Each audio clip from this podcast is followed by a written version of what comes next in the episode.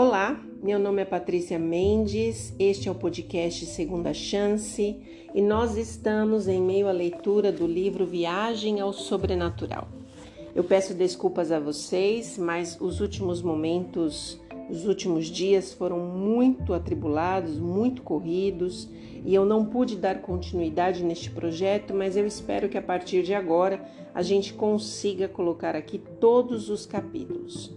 O livro Viagem ao Sobrenatural pertence à Casa Publicadora Brasileira e se você tiver interesse em qualquer material, você pode entrar no site cpb.com.br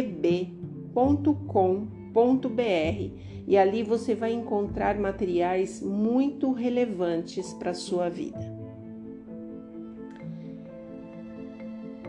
Capítulo 4 Viagem ao Sobrenatural A Sala de Adoração aos Deuses. Quando Roland e eu fizemos nossa terceira visita à Assembleia de Adoradores de Demônios, George nos informou de que o sacerdote satanista estaria presente, tendo recentemente retornado de uma viagem aos Estados Unidos. Ele estava bastante confiante de que o líder nos olharia com simpatia e que, sem dúvida, nos permitiria o acesso à sala de adoração aos deuses.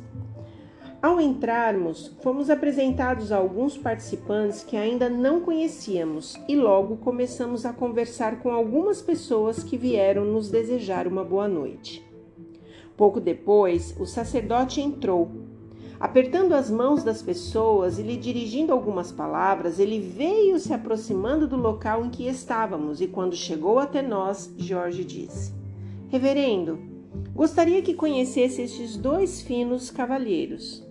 Conversamos com ele por uns momentos e ele nos surpreendeu com algumas coisas que disse. Por exemplo, quando Jorge comentou que nós tínhamos servido na Marinha Mercante, o sacerdote mencionou os nomes dos navios em que estivéramos, bem como alguns detalhes dos quais ninguém tinha conhecimento. Tenho que admitir que isso nos impressionou bastante. Ele então pediu licença e disse que gostaria de ter uma breve conversa conosco em algum outro momento durante aquela noite. Não só as suas palavras, mas também a sua própria presença refletiam um ar secreto e misterioso. Seu olhar era penetrante, sua cabeça calva, e ao falar, sua voz grave e profunda se fazia acompanhar por um pequeno sorriso. Sua estatura por si só era imponente. Eu diria que era a mesma do general Charles de Gaulle. Depois de uma demorada sessão de testemunhos, o sacerdote novamente se juntou a nós numa conversa agradável. Ele disse que os espíritos lhe haviam dito e dado muitas informações a nosso respeito e tinham manifestado o desejo de beneficiar a nossa vida e de nos conceder grandes dádivas. Quando a maioria das pessoas já havia saído, ele nos convidou para visitar a sala de adoração aos deuses. Para se compreender melhor quão perturbadoras e quase chocantes seriam para mim as revelações que logo iriam receber, devo descrever as imagens mentais que a minha criação católica havia incutido em minha mente a respeito do diabo e de seus anjos caídos. Em minha infância, os adultos me ensinaram que o diabo e seus anjos estão no fogo do inferno, no centro da terra, cuidando da infindável tarefa de impor vários tipos de tortura às almas daqueles que morreram em estado de pecado mortal. Os adultos descreviam os demônios para nós, crianças, como um tipo de criatura meio homem, meio animal, tendo chifres, casco e cuspindo fogo. Ao entrar em minha adolescência, concluí que isso era ridículo e que provavelmente era a invenção de alguma mente muito fértil que, durante os séculos passados, quis se aproveitar dos supersticiosos e ignorantes. E posteriormente questionei a própria existência do diabo e seus anjos. Descemos as escadas com o sacerdote, que parecia estar se deleitando em nos mostrar seu santuário. Enquanto andávamos, ele nos contava como um espírito havia desenhado o projeto e a arquitetura do local. Ele apontou para os complexos detalhes de delicada beleza ao longo da escadaria. Posso me lembrar ainda hoje dos entalhes que ornavam o seu maciço balaustre, das esplêndidas decorações nas paredes e do enorme candelabro sobre o primeiro patamar. O espaçoso santuário me encheu de admiração. Um ar de segredo e mistério envolvia o local, dando a impressão de que uma grande inteligência havia trabalhado ali para fascinar a mente humana, a fim de que esta respondesse em reverência e submissão sem fazer perguntas. As salas eram luxuosas e magníficas. Havia ouro por toda parte. As lâmpadas e muitos outros objetos eram laminados ou enfeitados com esse metal o sacerdote disse que alguns dos objetos eram de ouro maciço, embora o lugar não estivesse intensamente iluminado. Os objetos dourados pareciam brilhar com grande intensidade. Creio que foi a abundância de lindas pinturas a óleo que mais me prenderam a minha atenção. 75 pinturas de 120 centímetros por 80 centímetros estavam penduradas nas paredes. O sacerdote satanista disse que, se tivéssemos perguntas, ele ficaria muito feliz em respondê-las. Quem são as pessoas de nobre aparência retratadas nestas pinturas? perguntei. São os deuses dos quais vocês ouviram falar durante as sessões de testemunhos. Como conselheiros chefes, eles têm domínio sobre legiões de espíritos. Depois que eles se materializaram para que nós pudéssemos fotografá-los, mandamos fazer estas pinturas. Por serem merecedores maior, das maiores honras, nos colocamos embaixo de cada pintura um pequeno altar, para que as pessoas possam, em suas devoções, acender velas, queimar incenso e cumprir os rituais solicitados pelos espíritos. Ao andarmos um pouco mais, chegamos a uma mesa na qual estava uma vara com uma serpente de bronze enrolada ao seu redor. O sacerdote mencionou que aquele altar era dedicado ao deus Nerustan, cujo poder o médico, acerca do qual ouvimos em nossa primeira visita, tinha utilizado de maneira maravilhosa comentou a respeito dos grandes milagres que o Deus de bronze efetuou para os filhos de Israel quando eles queimaram incenso diante da serpente de bronze feita por Moisés séculos antes. Isso está em 2 Reis 18, 4. No extremo da sala havia uma, um grande altar, acima do qual havia uma pintura em tamanho real de um indivíduo de aparência majestosa. A pergunta de meu amigo, o sacerdote, respondeu: este altar é dedicado ao nosso Mestre. Como ele se chama? perguntei. O seu rosto se revestiu de uma expressão de orgulho. Deus conosco. Hoje, ao me lembrar dessa pintura e de como a admirei muitas vezes, devo dizer que o personagem ali pintado tinha feições que denotavam um intelecto superior. Tinha a testa alta, o olhar penetrante e uma postura que dava a impressão de que fosse uma pessoa de ação e de grande dignidade. Eu não esperava por essa resposta do sacerdote e ela não foi realmente clara. Certamente ele não podia estar se referindo a Jesus Cristo. Não, não, ele não podia estar. Mas será que estava? Perguntei novamente, afinal: quer dizer que este é o verdadeiro retrato de Satanás? Sim, é. E você provavelmente está se perguntando onde foram parar suas medonhas e animalescas características. Ele riu e acrescentou: Perdoe-me por rir, mas acredite, não estou rindo de vocês neste estado mental desconcertado. Acho divertido perceber que os espíritos de demônios conseguiram ser tão habilidosos em esconder a sua verdadeira identidade que, mesmo nesta época de avanço científico e grande cultura, a grande maioria dos cristãos ainda acredita na teoria dos chifres e cascos. Então sua expressão facial mudou e passou a refletir um ar de profunda preocupação ao dizer: Hoje é de solene importância que as próximas gerações sejam levadas a crer que o mestre e seus espíritos associados não existem. Somente desta maneira poderão governar com êxito os habitantes deste planeta nas décadas que estão pela frente. Seu rosto tomou uma expressão de confiança. Nada é mais importante para os espíritos do que desenvolver formas de transformar os seres humanos em membros do futuro reino de Satanás. Enquanto olhávamos os vários altares e pinturas, o sumo sacerdote explicou que os espíritos de demônios são, na realidade, especialistas em várias áreas de atividade. Tendo sua experiência medida em milênios, eles estão engajados em uma luta feroz pelo controle da mente dos homens, uma luta contra as forças de cima. Quando Roland perguntou por que os espíritos estavam gastando tanto tempo para enganar a humanidade, o sacerdote respondeu que cada um que eles conseguissem levar a se desqualificar para ser um membro do reino de Cristo automaticamente se tornava um membro do reino de Satanás, a ser estabelecido em breve na terra.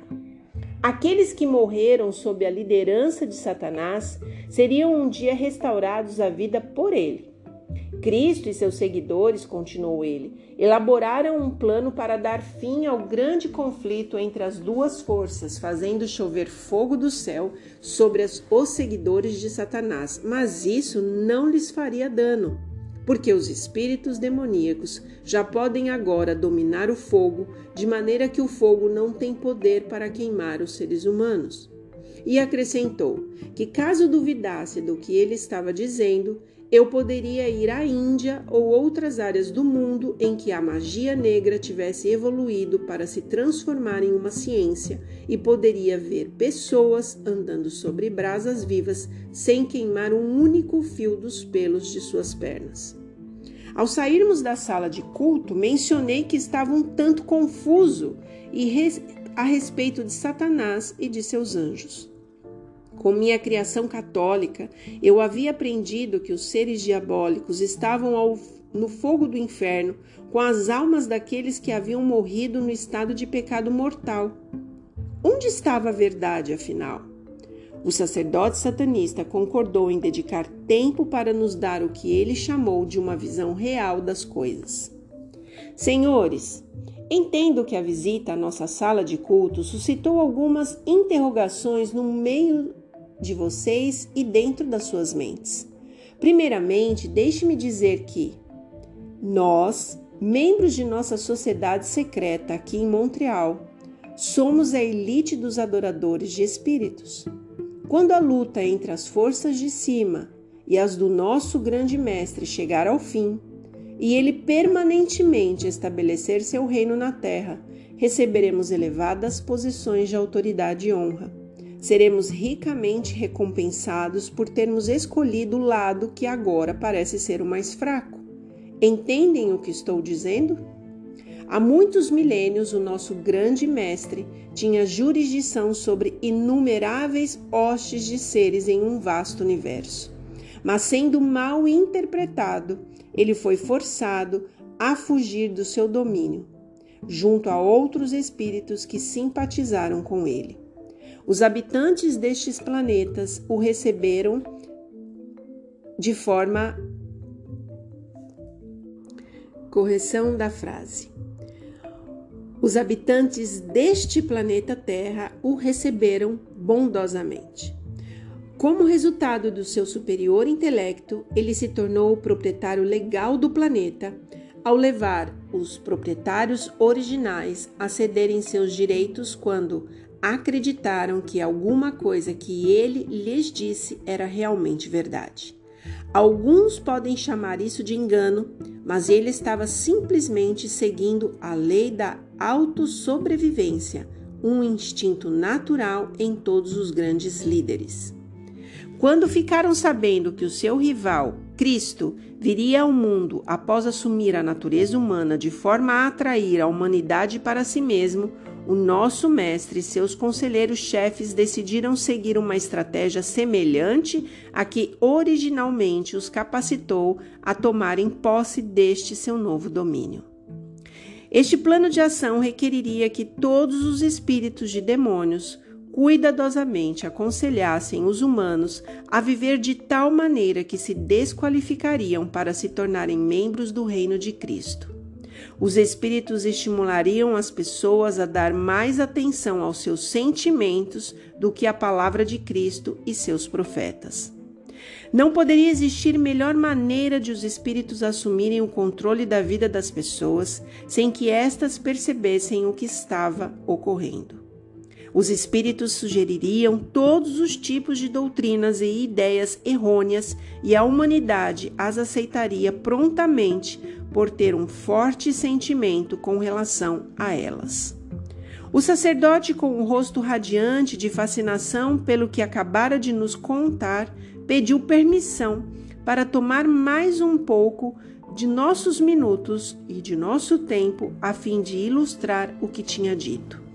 Quando reafirmamos nosso profundo interesse e desejo de saber mais a respeito das atividades dos espíritos, então ele continuou. Se os cavaleiros se recordam, Salomão, rei de Israel, foi dotado com muita sabedoria e atraiu a atenção de um grande número de poderosos governantes. Ao mesmo tempo, o nosso grande mestre ficou preocupado em ver Salomão recebendo toda essa atenção e decidiu fazer um esforço supremo para controlar o mundo inteiro. Até esse ponto, o nosso mestre havia conseguido estabelecer a idolatria em todas as partes de Israel. Foi então decidido que certos conselheiros chefes levariam Salomão a sentir orgulho de si mesmo. Em seguida, eles também levariam a se sentir fortemente impressionados em nome dos melhores interesses da nação, a estabelecer alianças com as nações ao seu redor, embora muitos de seus conselheiros tivessem insistido para que ele não o fizesse. O plano do nosso mestre se tornou um enorme sucesso. Quando chegou o dia em que, pelo exemplo de Salomão, o povo de Israel adorou a Astarote, deusa dos Sidônios, Camus, deus dos Moabitas, e Milcom, deus dos filhos de Amon, isso está em 1 Reis 11, 33, quando o povo se prostrou diante de ídolos que representavam espíritos de demônios, o nosso mestre sentiu que seu triunfo tinha sido completo, seu grande objetivo fora alcançado. Na verdade, o mundo inteiro estava sob seu comando. Cavalheiros, creio que a essa altura vocês já perceberam a grande sabedoria e destreza do Mestre em ocultar a sua verdadeira identidade. Ele assegura aos seus dedicados agentes que a sua diligência será um dia recompensada, quando eles virem as gerações da terra de pé diante deles em humilde obediência, reconhecendo que o seu Mestre é realmente um grande Deus. O grande mestre, continuou ele, não deixa nada ao acaso. Com planos bem amadurecidos e grande cuidado, ele coloca as suas armadilhas a fim de cativar a mente de milhões dos mais sábios mortais, obtendo assim a lealdade destes na vida presente e por toda a eternidade. Vibrando de entusiasmo pela causa de Satanás, o homem continuou a nos contar a respeito do que ele chamou de a mais respeitável assembleia de espíritos já reunidos em um único lugar na face deste planeta. No início do século XIX, disse ele, Satanás e seus espíritos conselheiros realizaram um grande concílio geral de preparo para a revolução industrial que logo chegaria ao mundo. Satanás previu que esta revolução seria imediatamente seguida de uma era de descobertas científicas e de iluminação intelectual. Introduziria também o tempo do fim e o encerramento do conflito entre as forças do bem e do mal. Satanás havia estudado as profecias da Bíblia e entendeu o significado de Daniel 12:4, que descreve o tempo do fim. O texto diz que muitos correriam de uma parte a outra e a ciência se multiplicaria. Percebeu que esse seria o tempo ideal para separar os seres humanos do seu Criador, levando multidões à perdição. Esse momento oferecia a melhor maneira de expandir seu futuro reino tão extensamente que restariam poucas pessoas para deixar este planeta quando Cristo viesse buscá-las num arrebatamento secreto no final da era cristã. Fazendo uma pausa, o sacerdote se gabou de que Cristo não voltaria à terra em poder e glória mas renunciaria a todas as suas reivindicações ao planeta, reconhecendo que este, de direito e legalmente, pertencem a Satanás. Então, o grande mestre ressuscitará nosso povo de suas sepulturas e estabelecerá aqui o seu reino eterno. Após demorada deliberação, disse ele, voltando ao assunto do concílio geral de Satanás. O concílio terminou tendo produzido planos para estratégias que desqualificariam grandes multidões para o reino de Cristo. Estas automaticamente se tornariam parte do reino de Satanás. O comitê executivo adotou um plano de três partes. A primeira parte seria convencer os seres humanos de que Satanás e seus anjos não existem. A segunda parte procuraria obter controle total sobre as pessoas pela introdução do hipnotismo como uma ciência nova e benéfica.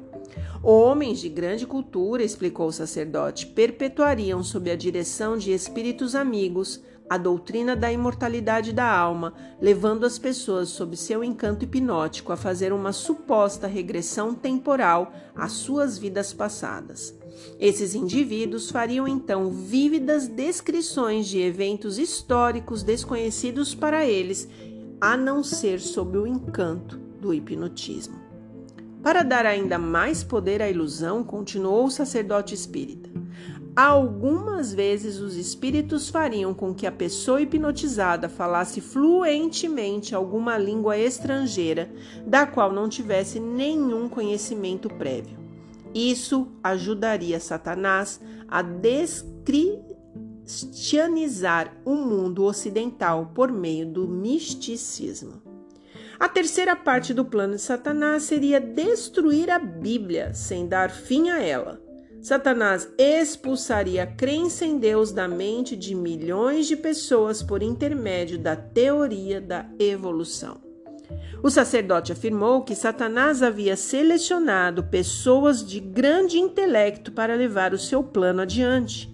Ele escolheu um médico austríaco chamado Franz Mesmer para transformar o hipnotismo de um brinquedo do oculto em uma nova ciência. Mesmer deu origem à teoria chamada magnetismo animal.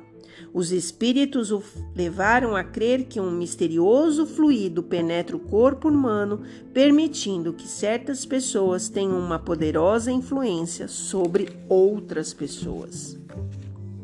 Por ocasião de sua morte em 1815, o hipnotismo, como forma de anestesia, já havia recomeçado a adquirir uma certa aura de respeitabilidade entre muitos médicos europeus. Eles descobriram que a sua prática médica parecia mais eficaz do que nunca antes. Fazendo uma pausa, com, uma, com um grande sorriso no rosto, o sacerdote satanista continuou. Eles nem faziam ideia de que na realidade estavam sendo energizados pelos espíritos amigos. O plano de Satanás de destruir a Bíblia sem acabar com ela é a coisa mais sagaz da qual já ouviu falar. E ele riu. Charles Darwin, nascido em 1809, Thomas Henry Huxley, nascido em 1825, foram ambos submetidos à influência dos espíritos quando ainda bem jovens, pois os médicos usaram o hipnotismo como anestésico.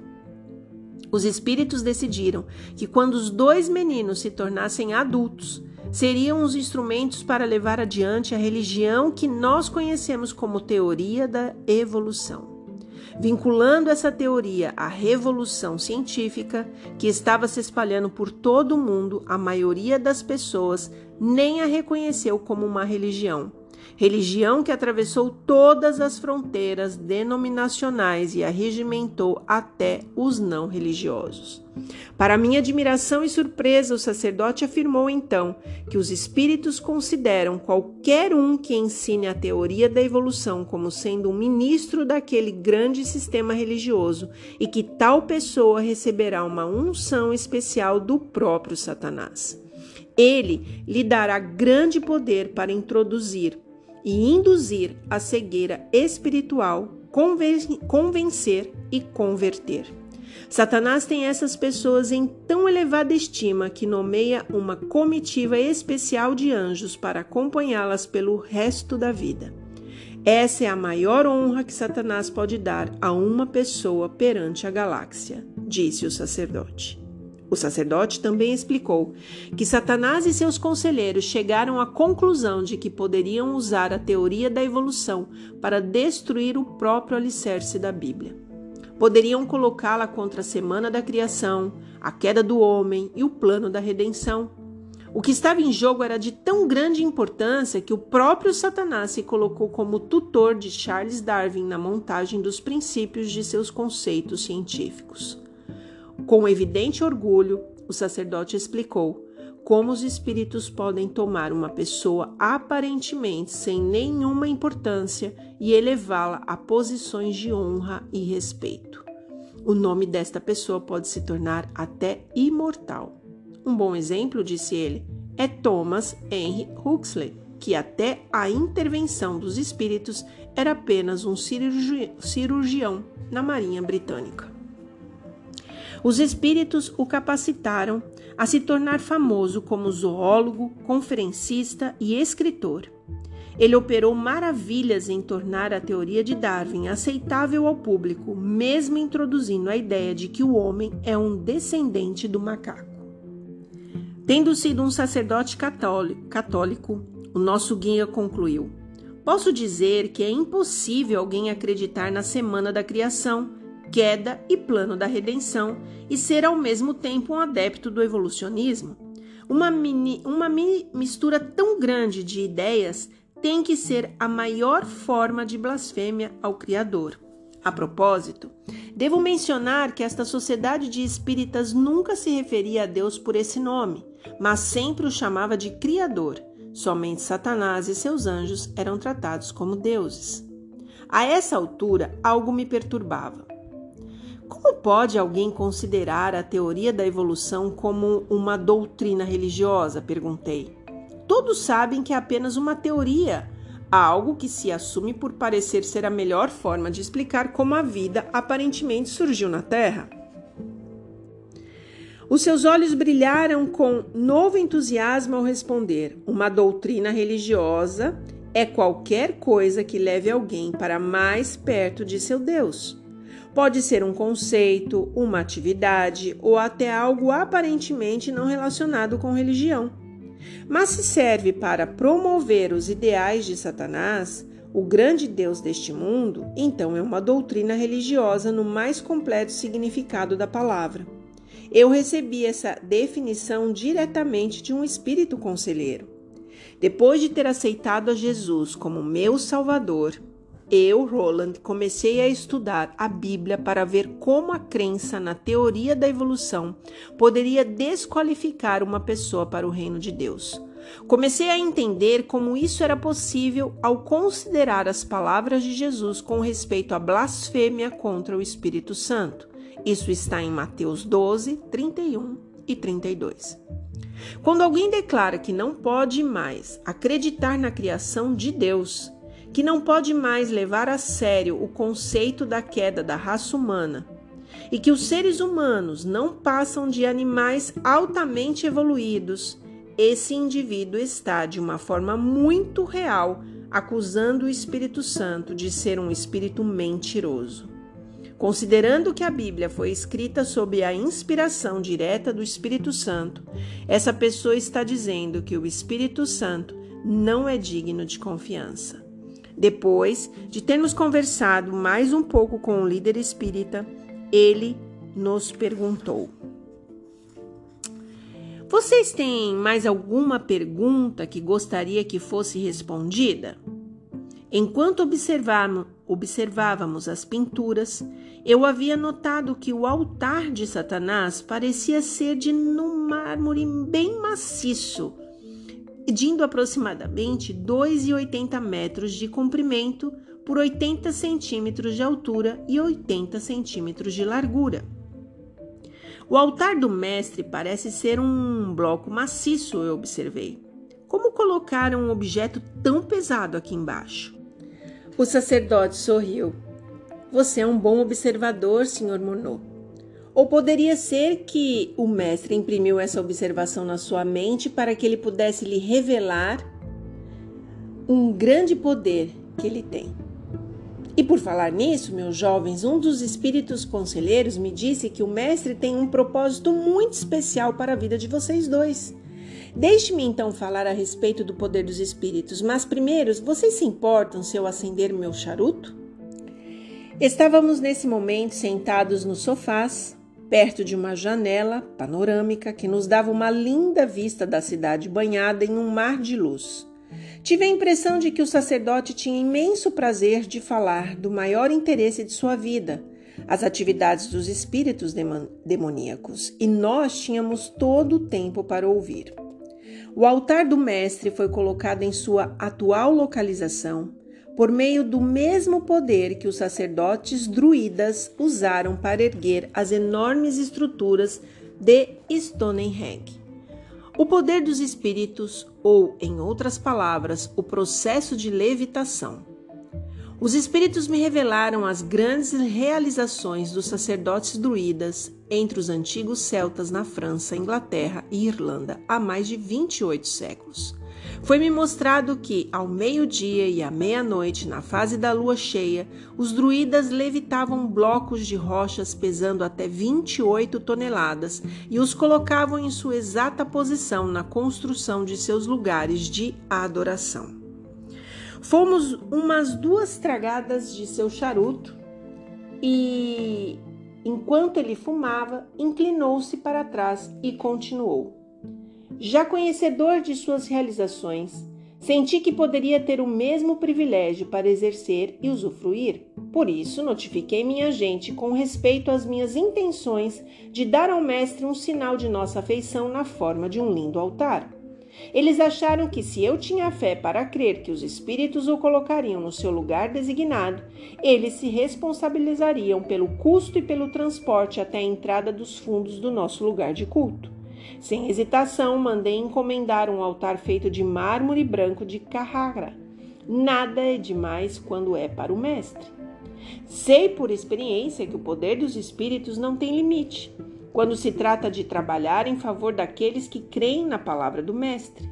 Minha fé foi grandemente recompensada quando, durante o nosso serviço devocional da meia-noite, eles levitaram o altar de mármore até o seu presente lugar. Casualmente, cavalheiros, os senhores foram grandemente honrados nesta noite, embora não tenham percebido. Enquanto estávamos perto do altar do Mestre, contemplando aquela linda pintura que é, na realidade, apenas uma sombra de sua beleza e glória, o Mestre apareceu e permaneceu de pé junto ao extremo do altar durante uns três minutos e prestou atenção à nossa conversa. Foi por isso que eu sugeri que, nos, que nós nos ajoelhássemos daquela forma. Como pude perceber, o consentimento de vocês ao meu pedido trouxe grande alegria ao coração do Mestre.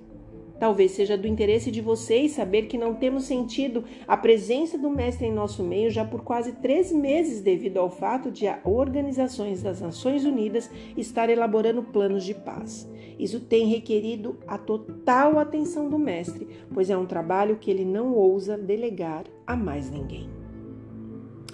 Paz na terra não está nos melhores interesses do seu reino, por isso ele tem a gigantesca tarefa de delegar às legiões de agentes espirituais aquilo que eles necessitam fazer para confundir e manter os sentimentos pessoais agitados entre os líderes da humanidade.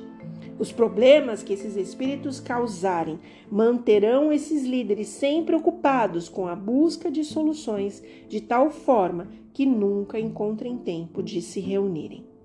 De tudo que eu tinha ouvido, um pouco se destacava a afirmação de que o quadro da pintura de Satanás era uma vaga expressão de sua beleza e glória.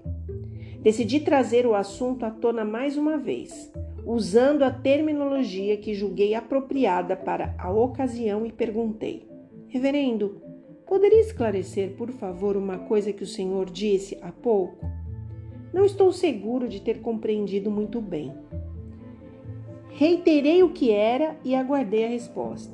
Sim, amigos, a pintura do mestre não passa de uma pálida revelação dele.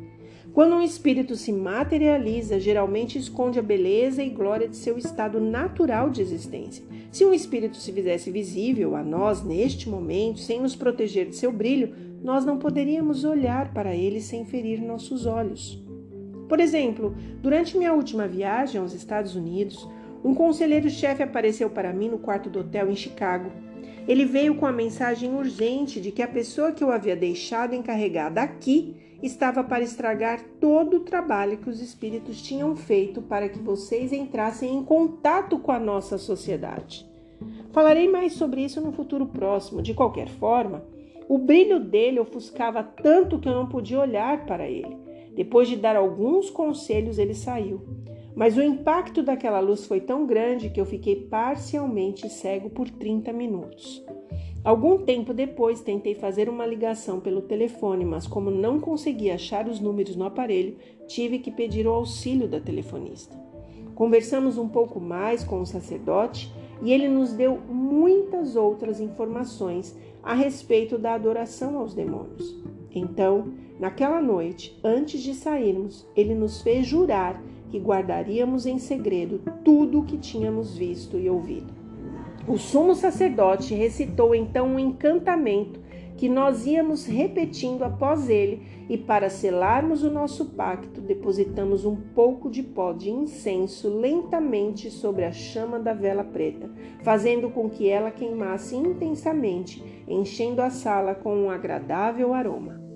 Após voltar à minha residência, descobri que era impossível dormir naquela noite, pois não conseguia parar de pensar na visita à sala de culto. Era difícil assimilar a ideia de que Satanás e seus anjos realmente existem e são seres lindos e não criaturas medonhas. Pela minha criação católica, minha mente havia sido desviada da realidade, a tal ponto que era difícil aceitar a nova ideia. Foram necessários dois meses de manifestações sobrenaturais para que eu aceitasse os anjos caídos pelo que são, seres lindos e extremamente inteligentes. Aqui termina o capítulo 4. Minhas considerações sobre esse capítulo, antes de mais nada, eu peço desculpa a vocês, porque em alguns momentos vocês perceberam que a minha leitura ficou é, defasada. Em alguns momentos eu me admirei, em alguns momentos eu me emocionei, em alguns momentos eu me senti realmente é, preocupada em determinadas informações. Mas a verdade é que, se por algum motivo você não entendeu alguma parte, retorne, ouça, para que você possa ter uma clareza e eu peço desculpas.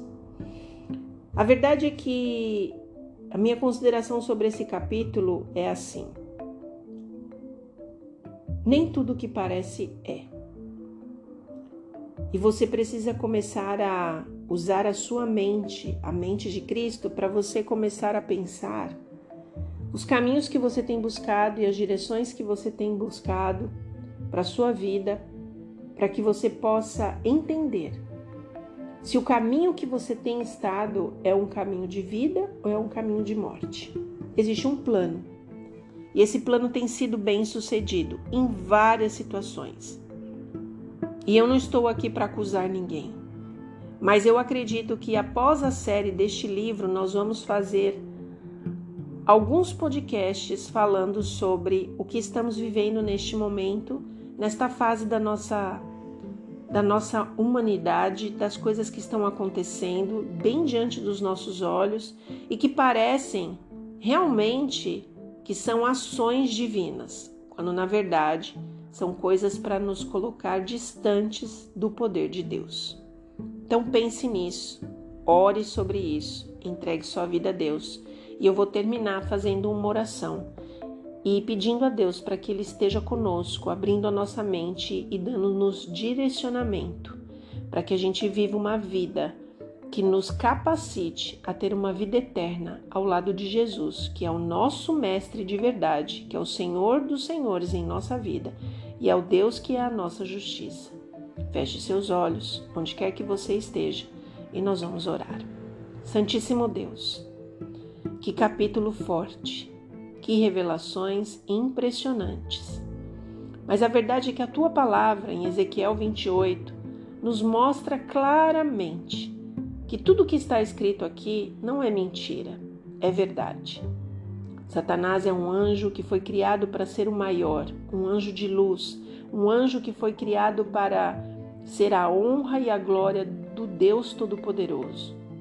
No entanto, ele decidiu que não era nem esta glória, nem esta honra que ele queria dar a Deus.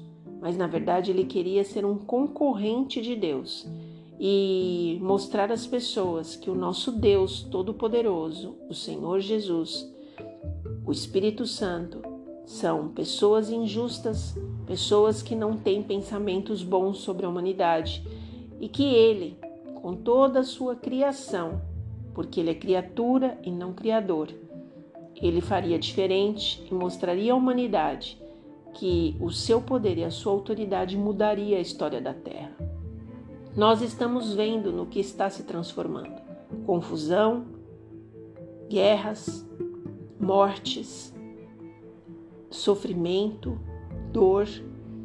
E nós entregamos, Pai, não só eu, como cada pessoa que está aqui, a nossa vida em tuas mãos e pedimos a Ti que a verdade e a mentira elas fiquem bem claras diante dos nossos olhos, para que a gente possa fazer boas escolhas, para que a gente possa escolher o caminho que o Senhor tem para a nossa vida.